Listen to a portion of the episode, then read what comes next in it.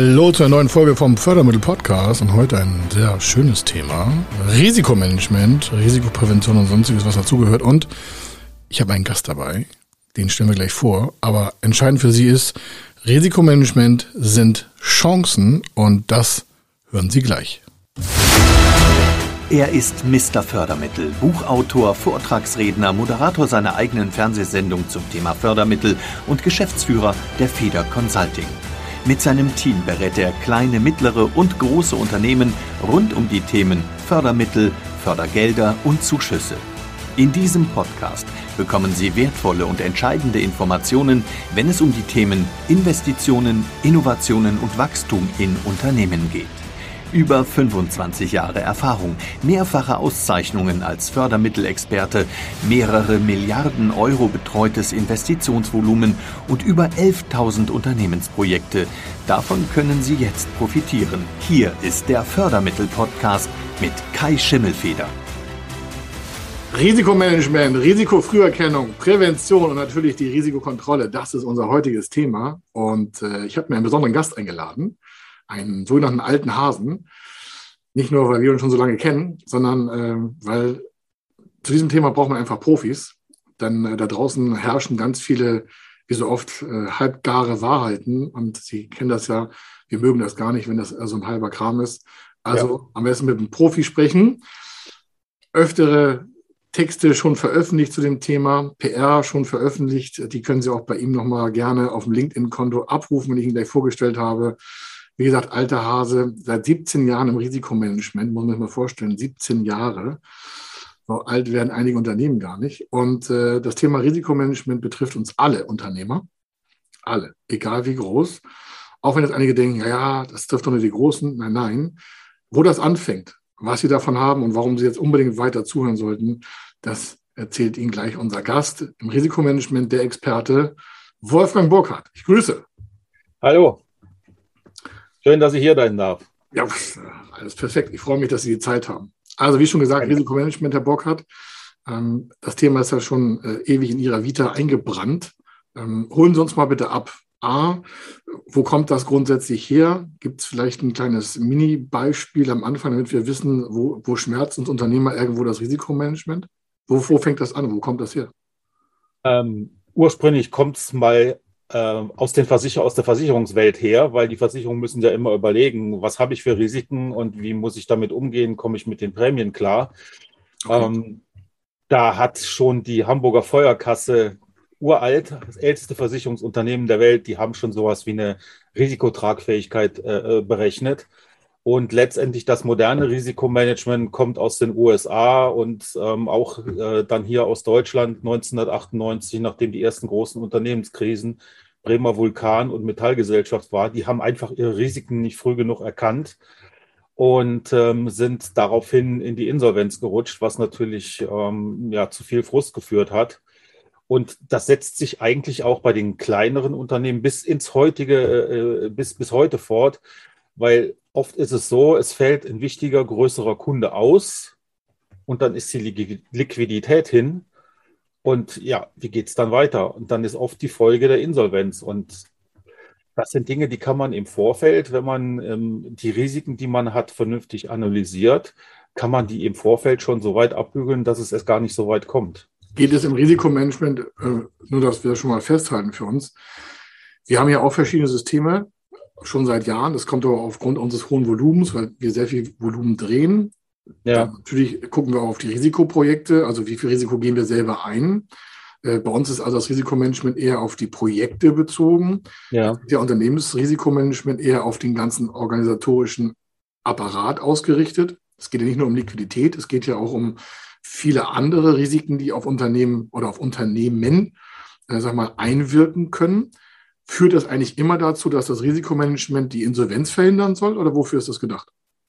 Das Risikomanagement ist eigentlich eine Insolvenz verhindern, kann das Risikomanagement unter Umständen nicht, weil äh, wenn irgendwo ein Erdbeben eintrifft oder sowas, das sind Dinge, die kann ich nicht vorausplanen. Ja.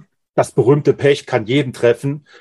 Ähm, und äh, da nützt auch das beste Risikomanagement nichts. Es geht einfach darum, Risiken so früh wie möglich zu erkennen Das mache ich über eine Risikoanalyse und über eine Bewertung von Risiken und dann kriege ich raus, was sind für Dinge, was, was für Dinge sind für mich existenzgefährdend, was, was, wo geht es an meine Substanz ähm, und wo kann ich noch eingreifen. Da hat der Gesetzgeber auch Anfang des Jahres entsprechend reagiert und hat da nochmal eine zusätzliche Richtlinie eingeführt, mhm, wo Unternehmen dazu verpflichtet sind, frühzeitig Risiken zu erkennen, damit auch noch eingegriffen werden kann. Bevor wir da so einsteigen, das ist also wirklich ein ernstes Thema, kann ich auch nur jedem Unternehmer ans, ans Herz legen. Das, das, führt auch zum, beim, beim Thema Fördermittel immer zu dem Thema, welche Risiken wird das äh, Investment mit sich führen. Also wir selber sind davon ja als Fördermittelberater auch betroffen, wenn wir Projekte beraten. Deswegen ja. halten wir das Thema ja auch für elementar. Viele Unternehmer haben das gar nicht auf dem Schirm. Also nicht so in der Tiefe, wie man es bräuchte, weil es auch bei vielen noch nicht so richtig bekannt ist. Im Konzernwesen schon. Bei, bei großen äh, Holdingstrukturen mit, weiß ich, 30, 40 äh, Tochtergesellschaften ist das auch Standard. Da können wir auch noch Compliance dazusetzen und tausend Sachen. Aber der Regelfall im Unternehmensgrößenbereich, also ich 30, 40, 50, 80, 100, 200 Mitarbeiter, hat nicht sofort einen Risk Manager an Bord. Die haben nicht genau. mal eine Risikoprävention und Analyse gemacht, weil die das vielleicht gar nicht so für wichtig gehalten haben. Deswegen meine Frage. Können wir mal so aus Ihrer, nicht Analyse gesamt, aber haben Sie so mal drei, vier, fünf Punkte, damit die Unternehmer hier jetzt am, am Ohr und am, am, am Schirm sehen, alles klar, oder hören. Das sind so fünf Punkte, wahllos rausgegriffen. Was ist ein Risiko aus Ihrer Sicht? Völlig egal, branchenübergreifend. So drei, vier, fünf Stück. Ähm, ganz wichtig ist das Thema Mitarbeiter. Okay. Äh, das heißt, je früher ich Fehlentwicklungen erkenne, aus denen sich später vielleicht mal äh, sogenannte bestandsgefährdende Risiken oder Liquiditätsschwierigkeiten äh, äh ergeben können, ist mir anzuschauen, äh, wie sind meine Mitarbeiter an Bord? Sind die häufiger so ein bis drei Tage krank, wo sie nicht unbedingt eine Krankmeldung brauchen? Das könnten schon erste Warnsignale sein. Dann muss ich mir anschauen, habe ich viel mit Kundenreklamationen zu tun? Hat sich das in der letzten Zeit aufgehäuft? Kommt das mehr? Ähm, dann muss ich mir anschauen, meine Kundenstruktur. Habe ich ein, zwei, drei Großkunden, von denen ich vielleicht in hohem Maße abhängig bin? Ähm, habe ich viele offene Kundenrechnungen? das Thema Liquidität. Ähm, dass ich mir einfach mal, dass ich so, so wie ein Hubschrauber mal über mein Unternehmen über äh, äh, hochsteige und mir angucke, was sind eigentlich die größten Risiken, die mir zustoßen könnten und die mir letztendlich so viel Liquidität rauben, dass ich äh, vielleicht zu einer, zur Insolvenzanmeldung äh, gezwungen bin. Ja, das reicht ja schon, wenn ich, wenn ich in, in, Zahlungsschwierigkeiten bin, die sich über Monate hinwegstellen. Das muss genau. eine Insolvenz sein, aber das macht ja auch keinen Spaß für Unternehmen, irgendwelche Zahlungen sagen wir, zu strecken oder mit, mit Lieferanten, um neue Ziele zu, mal, fast zu betteln. Ähm, aber nochmal zurück, ähm, das, was Sie jetzt genannt haben, die Punkte, das ist das, was wir in unseren Unterlagen ja auch beleuchten oder ja. was in Förderanträgen auch immer hinterfragt wird. Ich, ob das jetzt Mitarbeiter sind, da wird gefragt, fachliche Qualifikation, also da wird jetzt nicht der Krankenstand gefragt bei Förderprogrammen, aber da steht schon, wie lange sind die vielleicht dabei, was sollen die machen, was haben sie für ein Mitarbeiterentwicklungsprogramm. Das stellen wir ja auch bei, Bestand, bei bestehenden Unternehmen äh, immer auch in die Aussage, um auch dem Antrag ein gewisses Leben zuzuführen und nicht nur kalt zu sagen, ja, da sollen irgendwie fünf oder zehn Millionen Euro investiert werden, sondern die Förderstelle fragt ja quasi das indirekt ab, was Sie direkt analysieren. Also das äh, finde ich jetzt schon mal wieder spannend für unsere Zuschauer, Zuhörer, das große Thema.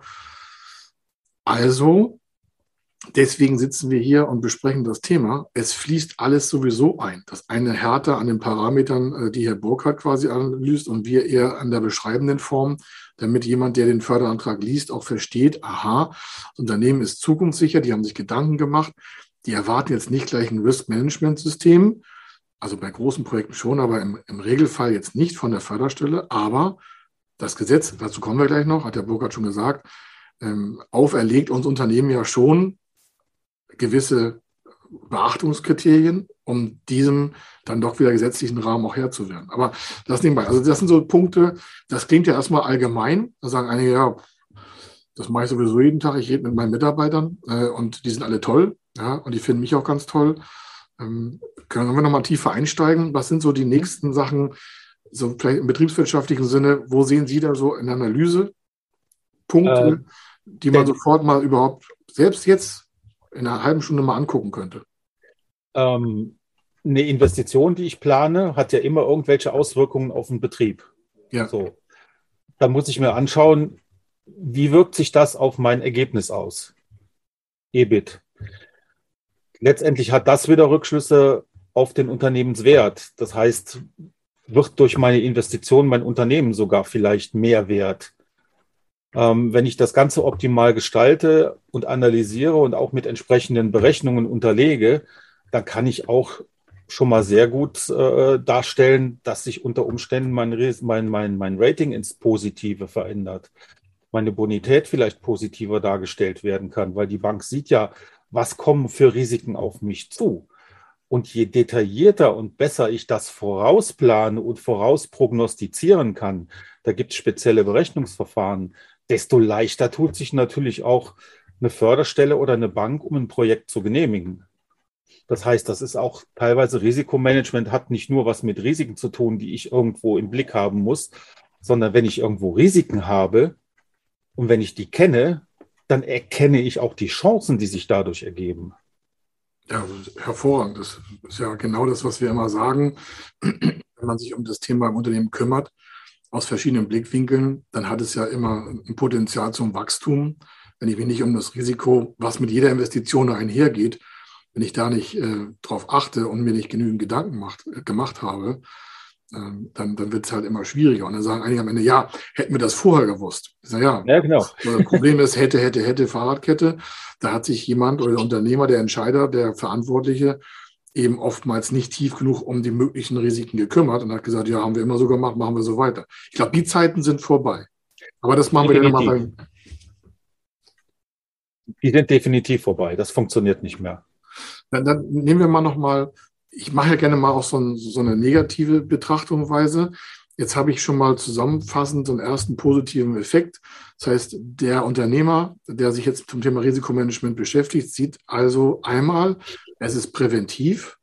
Das heißt, es mhm. schützt sein Unternehmen, ja. wenn er sich frühzeitig darum kümmert.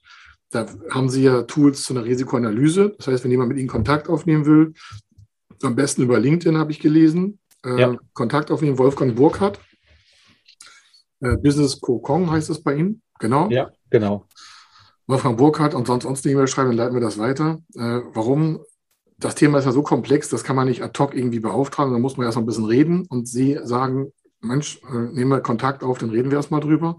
Äh, passt das überhaupt? Was ist das eigentlich für eine Größe vom Unternehmen? Welche Risiken können da überhaupt auftreten? Das heißt, dann, so ein Erstgespräch bieten Sie schon mal gebührenfrei an, habe ich gelesen. Ja. Genau. Ich lasse ihn nochmal wiederholen, ich will hier nichts, äh, will hier nichts äh, versprechen, was man sofort halten kann. Äh, also Sie merken, es ist abgestimmt. Nutzen Sie das. Es ist auch ein Mehrwert, äh, wenn Sie es hören und wenn Sie es sehen. Wenn Sie es nicht nehmen, wenn Sie es nicht nutzen, dann äh, müssen Sie sich irgendwie anderweitig äh, damit beschäftigen, weil zu dem gesetzlichen Rahmen kommt Herr Burkhardt gleich nochmal. Wir freuen uns auch, wenn Sie mit einer Risikoanalyse schon mal sich beschäftigt haben. Warum? Das macht das Arbeiten bei Förderstellen extrem leichter. Je qualifizierter man da antrauf, antritt, desto besser ist natürlich dann auch die Förderbescheidhöhe oder sogar positiv-negativ äh, Beeinflussung. Soll heißen, ein Unternehmen, was besser vorbereitet ist, hat auf jeden Fall mehr Chancen auf Finanzierung, Förderung, Zuschüsse, Fördergelder und damit für besseres Wachstum. Es werden sichere Unternehmen immer einfacher Finanzmittel bekommen. Fördermittel, Beteiligungskapital, Förderprogrammbeteiligung, irgendwann was. Aber das ist das eine. Nächster Punkt. Wenn wir jetzt mal, ich sagte, was Negatives aufbauen, polarisieren, können Sie mal so ein, zwei Sachen sagen, was passiert, wenn man sich als Unternehmer nicht drum kümmert? Also was, was haben wir für, ich will schon sagen, gibt es da ein Schadensvolumen oder gibt es da eine Auswirkungsstudie, wo Sie sagen, ja, das kann ich äh, auch mal in Zahlen groß machen?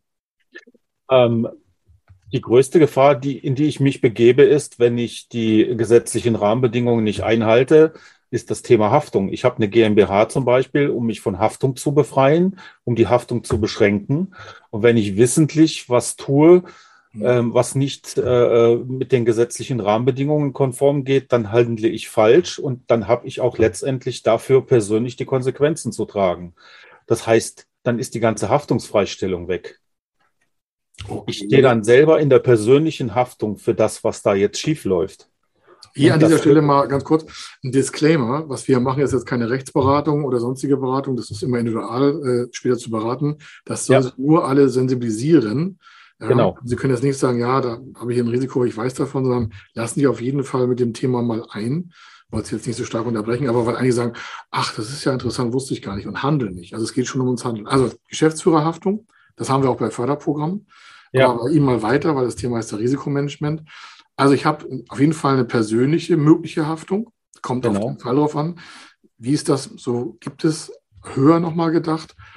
Höher in Form von in der Masse? Gibt es eine Zahl an Summe? Gibt es eine Insolvenzstatistik? Gibt es eine Untergangsstatistik? Gibt es eine Euro-Statistik, wo man sagt, wäre das Risikomanagement früher eingesetzt worden, hätten so und so viele Unternehmen weniger Schaden produziert oder wären noch überlebt? Gibt es da was? Ich war letztens in einer Konferenz mit einem der Top-Sanierer in Deutschland, der auch Insolvenzverwalter ist. Okay. Und der hat gesagt, die Hauptlast an Ursache für eine Insolvenz ist ein fehlendes Risikomanagement oder ein ungenügendes Risikomanagement. Und da hat er eine Zahl von über 80 Prozent genannt und die fand ich extrem erschreckend. 80 Prozent von was? Der Insolvenzen. Was 80 Prozent der Insolvenzen hätte man ja. abwählen können oder die hatten kein Risikomanagement? Was genau? Genau, genau. Die hätte man abhandeln gescheitert oder die hätte man vorher schon besser abhandeln können, beziehungsweise dass es erst gar nicht dazu kommt, wenn ein vernünftiges Risikomanagement äh, im Unternehmen gewesen wäre. Das wiederum korreliert ja mit, äh, wir haben, äh, es gibt eine Studie, ähm, haben wir teilgenommen, äh, mit, also Roland Berger war der Studienführer, äh, Prävention von Insolvenzen. Die ist jetzt äh, drei, drei Jahre alt, also war vor, vor Corona. Und äh, da war die Insolvenzmenge von Unternehmen auch so zwischen 25.000 und 30.000 pro Jahr.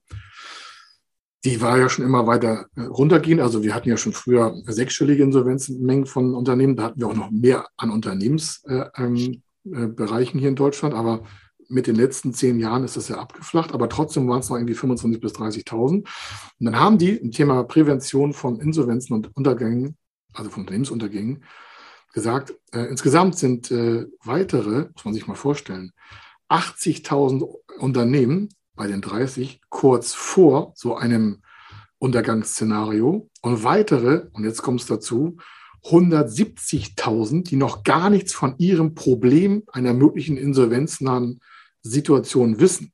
Das wäre jetzt ja die Schnittstelle zu Ihnen, wo Sie sagen, oder wenn ich es richtig verstanden habe, wenn so viele Unternehmen davon gar nichts wissen, dann fragt man sich, warum wissen die nichts davon? Dann wäre ja so eine Art Risiko, eine Risikomanagementfunktion schon eine zweite, dritte Sicherungsstufe vor der eigentlichen Untergangsszenario-Einheit.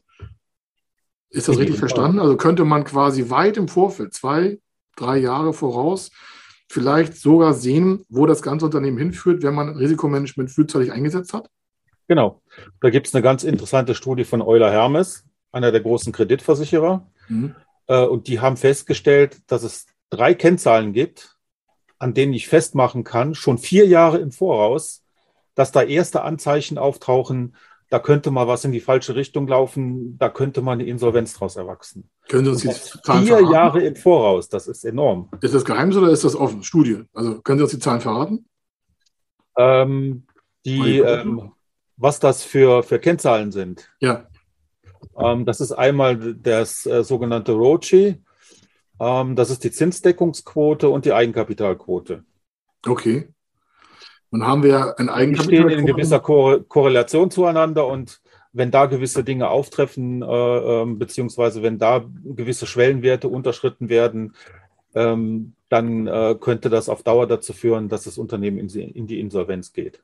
Wir sind ja sehr stark auch bei der Förderung zum Thema Eigenkapitalverstärkung dabei. Das hieß ja schon, clever ist, wer fördern lässt und sich Eigenkapitalprogramme nutzt, weil wenn die genau. Eigenkapitalquote genau. höher ist, ist er ja schon mal besser als der Rest äh, der Welt, die vielleicht schlechteres Eigenkapital haben. Ja, so ist es. So ist es. Das sind ja, ich sag mal, jetzt sind wir zwar kurz in den negativen Bereich abgedriftet zum Thema, was da alles passieren kann, wie viele Schäden da auftauchen. Damit ist ja auch verbunden Arbeitsplatzvernichtung, Vermögensvernichtung. Wenn Unternehmen untergehen, reden wir von Vermögensuntergang. Genau. Dann reden wir ja auch von Reputationsschäden der einzelnen Unternehmen. Vielleicht interessiert das nicht alle, aber ich finde das natürlich immer schade. Da hängen ja auch Familien drin. Wie bitte? Ist eine Risikoposition. Ja, dann reden wir auch von, genau, kommen wir ja noch zurück.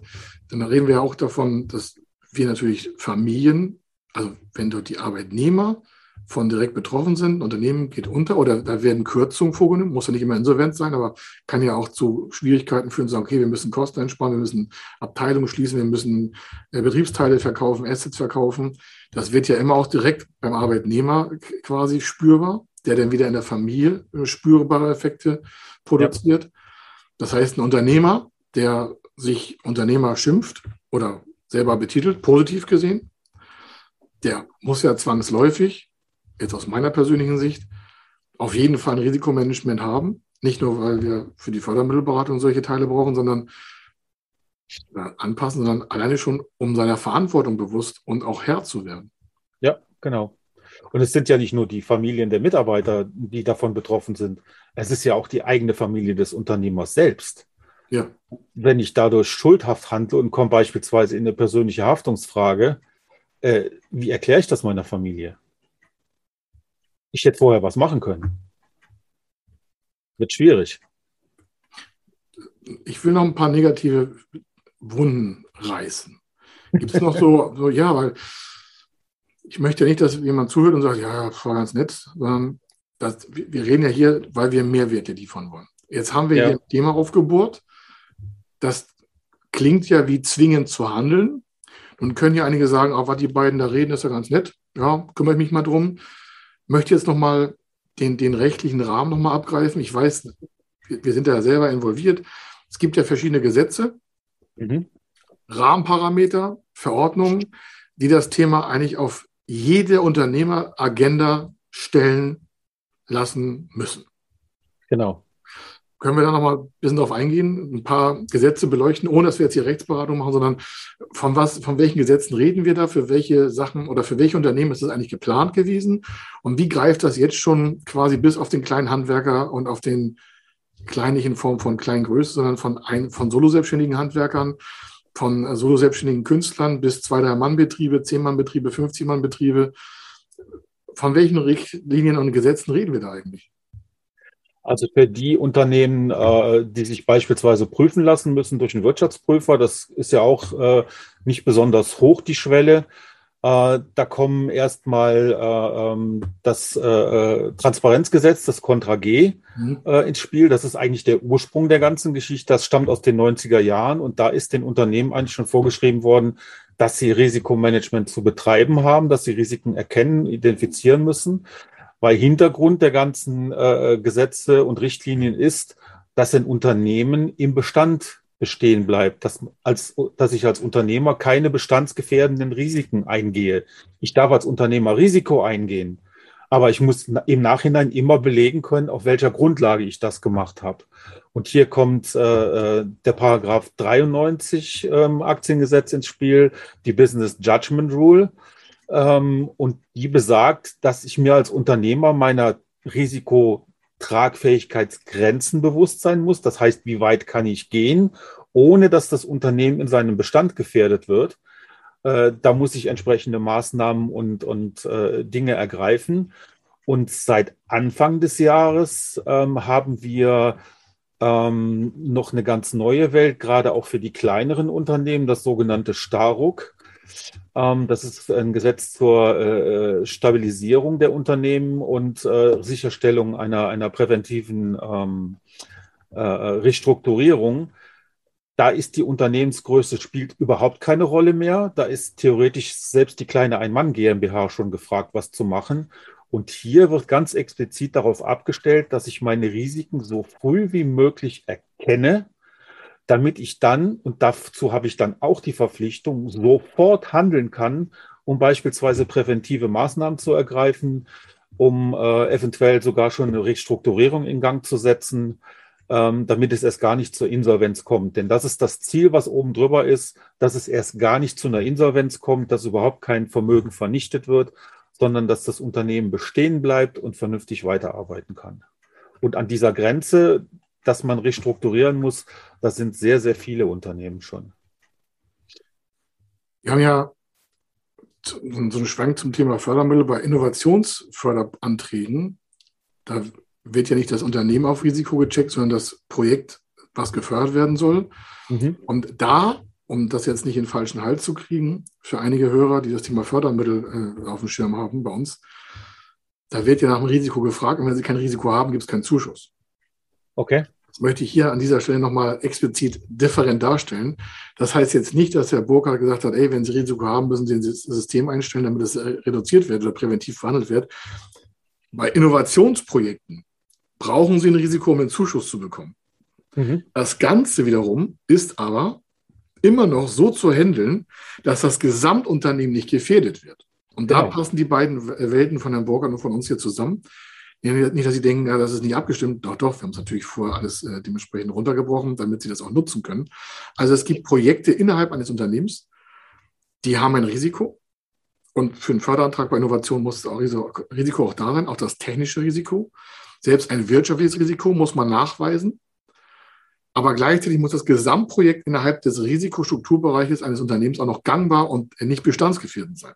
Nur genau. Das, ne? das ist das Thema. Also das heißt nicht, äh, dass Herr Burkhardt oder wir hier alle Risiken vermeiden wollen, sondern es geht um die Beherrschung der Risiken. Und wie wir immer sagen, kein Risiko, keine Chance auf mehr Erfolg. So ist es. Weil ein Unternehmen ohne Risiko einzugehen, kann ich nicht unternehmerisch tätig sein. Das ist halt so. Ähm, aber ich muss halt wissen, was ich tue und was ich für eine Grundlage habe, auf der ich entscheide, welches Risiko wie in welcher Höhe ich eingehen kann.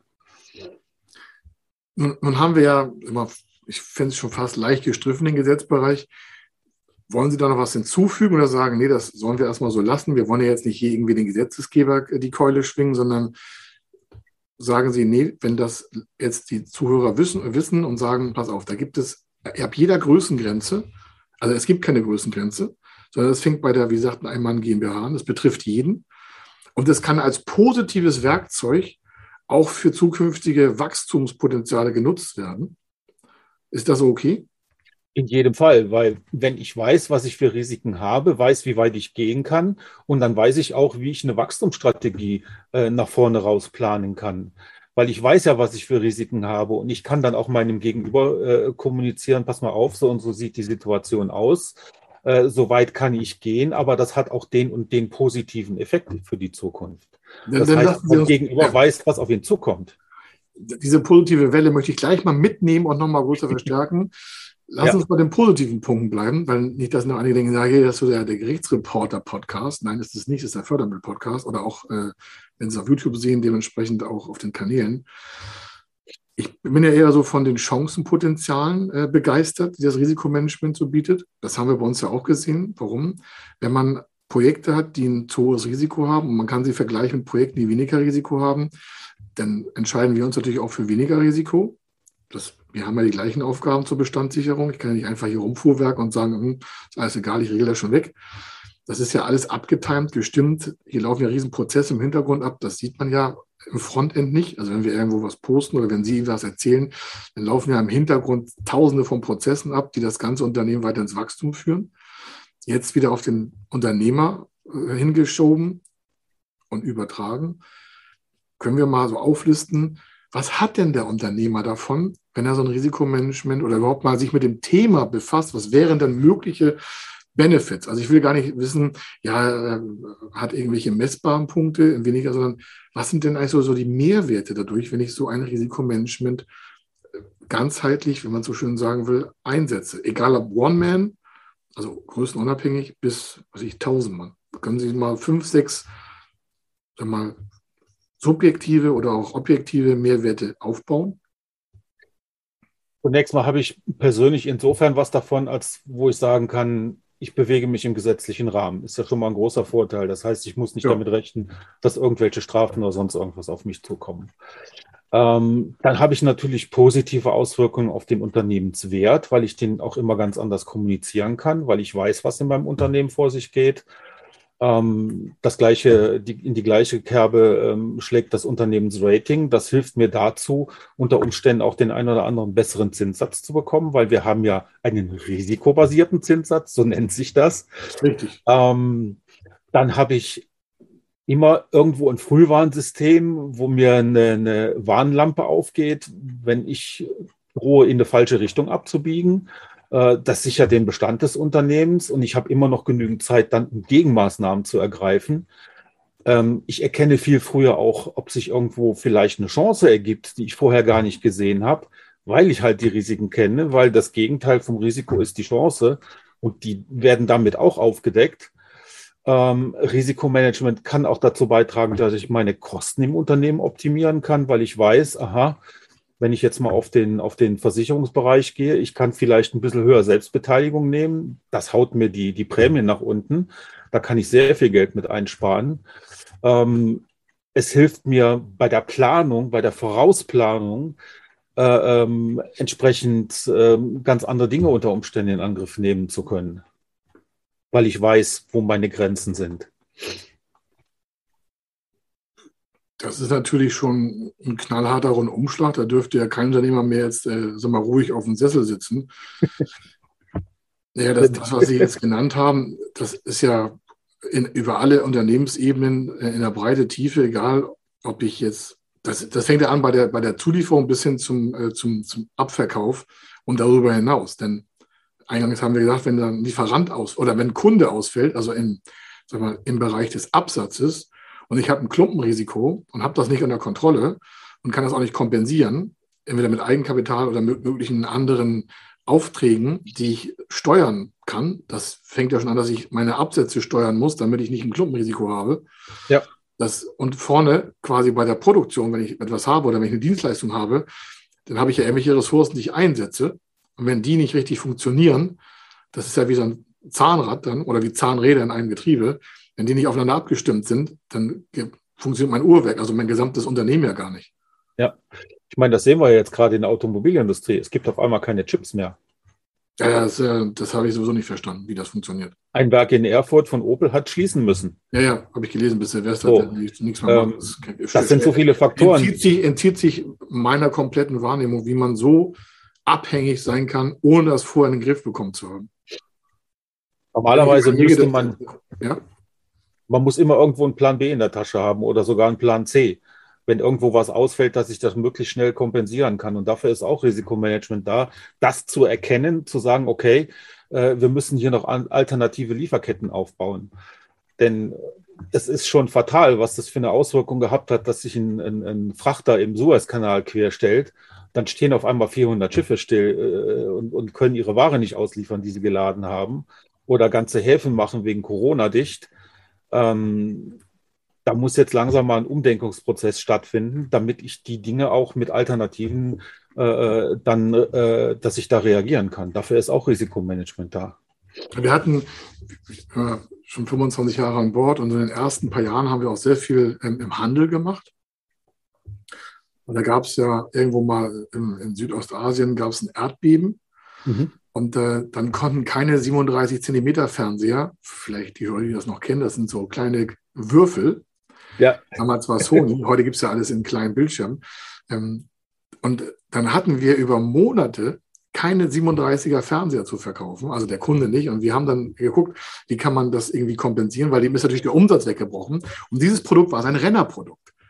Und zwar war das immer der, der, der, der, der Door-Opener. Der hat immer diesen kleinen Fernseher für einen Mini-Spottpreis, also hohe Marke, Sony, ich glaube damals für, was weiß ich, 299 Mark rausgeklopft. Mark, ich weiß es schon länger her. Und das hat die Leute natürlich in den Laden gezogen. Und ja, dann klar. ging der Upsell los. Ne? Wollen sich einen Fernseher kaufen, größer, besser, schneller, Staubsauger, tausend Sachen. Aber das war immer das Zugprodukt. Und wenn mhm. das Zugprodukt aber nicht mehr da ist, weil es nicht geliefert werden konnte, weil damals war irgendwie ein Erdbeben, Kuba, irgendwas war, da weiß ich nicht mehr, schon fast zwei Jahrzehnte her. Und äh, daran merkt man ja auch schon, das muss einen gar nicht direkt beeinflussen mit Fernsehen, genau. sondern wenn ich das eigentliche Produkt nicht bekommen kann, was ich brauche, um mein zweites Produkt zu verkaufen. Chip ist jetzt das gleiche, ich habe kein Chip, kein Auto verkaufen, aber das kann ja auch schon viel banaler sein. Ich bekomme eine Zutat nicht oder ich bekomme die Ressource Mensch nicht äh, oder ich bekomme die Ressource Kapital nicht, weil ich mich früher nicht drum gekümmert habe. Ja. Also es hat ja viele, ganz viele Aspekte. Dann, dann lassen Sie uns aber auch um die Kurve gehen, so what to do. Was ist, was ist zu tun? Gibt es äh, so zwei, drei Schritte, die Sie uns neben Kontaktmöglichkeit über LinkedIn, Wolfgang Burkhardt, sage ich nochmal, genau. Ähm, sagen kann. Aber können Sie uns sagen, so was sollte jetzt oder sollte nicht, aber was, was ist so vielleicht so drei, vier Schritte, die ein Unternehmer jetzt machen kann, der zum ersten Mal hört und sagt, boah, Da habe ich wohl ein Thema noch gar nicht auf dem Schirm. Da, da muss ich mich mal äh, überhaupt mit beschäftigen. Und bevor der jetzt in Google rumsurft, sagen Sie mal so zwei, drei Schritte, was jetzt eigentlich zu tun wäre. Also ich kann von meiner Seite anbieten, wie gesagt, das erste Gespräch, Informationen. Dann hätte der ja schon mal einen tiefen Einblick, weil er mit dem Experten spricht. Genau. Und ich kann auch anbieten, äh, ähm, jeder macht ja in irgendeiner Form, hat ja irgendwas gegen Risiken getan, auch wenn es relativ kleine Schritte sind. Einfach mal zu analysieren, was hat der, was habe ich schon gemacht? Wo stehe ich damit?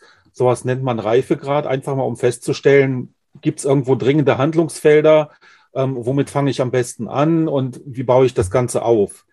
Ähm, das größte Risiko, was in den meisten Unternehmen schlummert, sind nicht bezahlte Rechnungen. Ja. Da muss ich mir einen Überblick drüber verschaffen und dann äh, äh, entsprechende Maßnahmen ergreifen, um das vielleicht für die Zukunft anders zu gestalten. Da gibt es Möglichkeiten. Okay. Das, das heißt, das habe ich jetzt schon mal wieder mitgenommen. Es ist also, Sie gehen, also andersrum, wenn ich es falsch verstanden habe, sagen Sie, dass ich mich falsch verstanden habe, aber Sie gehen davon aus, dass in den, in den meisten Unternehmen schon Teile des Risikomanagements vielleicht unbewusst oder bewusst gemacht werden, genau. auf die man aufbauen kann. Das wäre ja schon mal eine super positive Nachricht für alle, dass sie nicht denken, ja, ich komme da irgendwie mit nackten Händen an und äh, weiß gar nicht, was los ist. Sie gehen davon aus, dass viele schon was haben. Sie gehen, das heißt, da, ich fasse mal an, so Versicherung wird ja schon irgendwas gemacht worden sein ähm, was weiß ich, Materialkapazitäten. Vielleicht ist da schon irgendwie ein Factoring gemacht worden für die Kundenforderung. Meinen Sie, sowas sind schon die ersten Positionen, wo man sagt, da, das ist eine Basis, darauf setzen wir den Rest einfach auf? Eine Versicherung ist beispielsweise ein klassisches Risikosteuerungsinstrument. Das heißt, ich lagere ein Risiko aus dem Unternehmen aus und lasse jemand anders dafür haften. Dafür mache ich eine Versicherung. Und da ist es auch schon mal ganz wichtig, mir anzuschauen, habe ich das wirklich optimal geregelt? Sind die Risiken, die ich eigentlich als Unternehmer dafür im Sinn habe, äh, passt das zusammen? Ich habe nämlich in meiner äh, langjährigen äh, Tätigkeit leider immer wieder die Erfahrung gemacht, dass bei rund 80 bis 85 Prozent der Unternehmen die Deckungskonzepte einfach nicht stimmen, weil das, was das Unternehmen macht und das, was abgesichert ist, überhaupt nicht zusammenpassen. Und im Extremfall, wenn ein Schaden eintritt, wo man sagt, dafür habe ich ja eine Versicherung, dann schaut die Versicherung das, sich das an und das, was in der Police steht, wird bezahlt und nichts anderes. Okay. Alles kann schon mal sagen. Auf jeden Fall ein Aufruf, sich äh, damit auf jeden Fall zu beschäftigen. Denn wenn ich, weil das ist jetzt ja wirklich ein etwas, das, das kann man. Das wäre ein allererster Schritt. Ja, das kann man ja sofort regeln. Definitiv. Die, die Prämie von der Versicherung zahle ich sowieso. Wenn ja. aber dann natürlich der Inhalt nicht zu dem passt, was eigentlich das Risiko, was ich glaube, abzudecken wäre, das heißt, im besten Fall habe ich eben wieder eine Verbesserung in der Deckung oder ich habe eine Veränderung in der Prämie. Auf jeden Fall habe ich da ja, das ist ja das Einfachste. Wenn ich das als Einstieg nehme, darüber kann sich ja kein Unternehmer mehr, ich sage mal, hinwegsetzen und sagen, ja, das lasse ich mal laufen, weil die Versicherungen haben ja die meisten. Die wären also nur zu anzupassen, zu optimieren. Das heißt, ich habe einen laufenden Prozess abgesicherte Position im Unternehmen und kann die schon mal in einem ersten Schritt anpassen und habe damit einen Haken dran für die ja. Zukunft zu sagen, jetzt habe ich den ersten Schritt getan, einen ersten Schritt und jetzt gehen wir in die nächsten rein. Wäre das für Sie ein guter Angang? Auf jeden Fall, auf jeden Fall. Weil gerade wenn man sich die, die Absicherungssituation per Versicherung anschaut, das Unternehmen ist irgendwann gegründet worden, im Zweifelsfall vor 10 oder 15 Jahren, dann hat man alle, dann hat man gemacht, dass es passt. Jetzt ist das Unternehmen aber gewachsen. Aber die Police ist nicht mitgewachsen. Und Stimmt, ja klar. Dann habe ich auf einmal eine Unterdeckung. Das heißt, ich bin nicht unter Umständen falsch versichert, sondern einfach von den Summen passt es nicht mehr. Und dann wird einfach gequotelt. Und da kann es sein, dass ich für einen Schaden, der eintritt, vielleicht nur noch die Hälfte bekomme, weil meine Versicherungssumme halt nicht mitgewachsen ist und mit angepasst worden ist. Das sind alles so, so Dinge, wo man anschauen muss oder auch, dass das Risiko eines Betriebsausfalls auf einmal wesentlich größer geworden ist. Ähm, weil ich kann ja auch die Fixkosten entsprechend äh, ähm, mit, mit in die Risikoposition reinnehmen. Das sind alles so, so Dinge, die man sich anschauen muss. Passt das noch, damit das Unternehmen durch einen Schaden, der von außen eintritt, wo ich als Unternehmer ja gar nichts verkann, wenn ich irgendwo äh, ja. von einem Sturm betroffen bin oder sowas, dass zumindest mal diese, diese, diese Sachwerte auch abgesichert sind, weil die sind ja auch existenziell wichtig für ein Unternehmen. Und das wäre schon mal ein guter Einstieg, da einfach anzufangen und ausgehend davon sich die gesamte Risikosituation im Unternehmen anzuschauen. Also dann kann ich ja beruhigt jetzt, will ich fast schlafen gehen, nicht jetzt, aber die Tage noch. Warum? Jetzt hätte also jeder, der zuhört, ähm, auch die Möglichkeit zu sagen, okay, das ist mein erster Schritt, egal mit wem er das dann bespricht, ja, dass man sich an dem Punkt mal aufhängt und sagt, von da gehen wir weiter. Das heißt, jeder hat jetzt eine Tür, die er öffnen kann und sagen, ich gucke mir mal meine äh, Risikoabsicherung am Unternehmen an, von Vermögensschaden, Haftpflicht, wenn man eine hat, oder Betriebsausfall oder äh, Sturmunfall, Wasser, hast du nicht gesehen. Das sind ja alles Risiken, die von außen genau. kommen, auf die man, wie Sie sagten ja, ist Major Force, also höhere Gewalt, das kann man ja, das kann ja kein Unternehmer handeln, deswegen gibt es ja Versicherungen. Und genau. dann kann man von da aus gucken, was ist beim Mitarbeiter, was ist im Cash-Management, was ist in den Marktrisiken drin, was ist in den Produktrisiken drin. Da kann man ja so eine Stufe oder Stufe für Stufe durcharbeiten. Ähm, muss ja nicht sofort alles heute sein, aber man hat auf jeden Fall die Tür jetzt auf und äh, kann da was äh, umsetzen. Also, und da ist es halt, Entschuldigung. Ja, nee, klar, Sie sind. Da ist es halt optimal, wenn ich da wirklich auch die Gesamtrisikosituation mit im Blick habe das heißt, so weit müsste dann die Kompetenz des äh, Versicherungsmanns schon gehen, ähm, dass er das alles mit im Blick haben kann und basierend darauf dann auch ein entsprechendes Deckungskonzept entwickelt. Ich glaube, das äh, wird schon viele aus dem, aus dem Rennen schlagen. Aber es gibt Profis genug. Also, Wolfgang Burkhardt finden Sie auf LinkedIn und äh, dahin wollen wir das Gespräch auch auf diesem hohen Punkt äh, verlassen. Dann sind Sie auf jeden Fall jetzt in der To-Do Action. Also die Zuhörer und Zuschauer haben jetzt ein To-Do. Prüfen Sie das, was Sie im Unternehmen haben. Fangen Sie an, vielleicht bei Ihren Versicherungsprodukten. Schauen Sie rein, was Sie eigentlich schon immer mal schauen wollten, weil ich glaube, im stillen Inneren wissen viele Unternehmer, dass man da mal dran arbeiten muss, aber es liegt ja wie Papier oder wie PDF-Dateien auf dem Rechner oder Papier in Ordnern noch. Und äh, ja, einmal abgeschlossen heißt nicht äh, dauerhaft irgendwie dann in so einem Sarg verlegt, wie man das auch als A4-Ordner nennt, sondern nutzen Sie den jetzigen Impuls und äh, schauen, dass Sie da besser Ihre Risiken im Griff kriegen. Das ist Ihr Unternehmen. Das ist äh, etwas, was man pflegen sollte. Ihr Unternehmen bringt Ihnen auch das Geld nach Hause. Und wenn Sie das nicht mehr haben oder wenn es von Risiko betroffen ist, da muss man sehr viel Geld reinstecken, wieder neu aufzubauen oder es gesund zu machen. Das ist wie mit dem Körper auch. Also pflegen Sie es vorher, dann haben Sie am Ende weniger Stress. Ich sage vielen Dank, Wolfgang Burkhardt. Es war mir eine Freude. Nochmal an alle, wenn Sie Fragen haben, bei LinkedIn äh, können Sie Herrn Burkhardt äh, kontakten, hat ein Erstgespräch, den können Sie anrufen, der steht für Informationen zur Verfügung. Und äh, ich sage damals, äh, damit, Gott, sage ich, äh, eine schöne Zeit und danke an Herrn Burkhardt. Ich bedanke mich auch ganz recht herzlich und kann jedem nur ans, ans Herz legen, schauen Sie auf Ihre Chancen, dann wissen Sie auch, wie Sie mit den Risiken umgehen können. Wenn Sie wissen wollen, ob Ihre geplanten Investitionen förderfähig sind und wie Sie zu den richtigen Förderprogrammen kommen, dann gehen Sie auf die Website www.fördermittel-testen.de. Dort können Sie Ihre Projektdaten an das Team von Feder Consulting übermitteln und erhalten dann ein Ergebnis zu den möglichen Förderprogrammen gesendet. Viel Erfolg und eine gute Zukunft.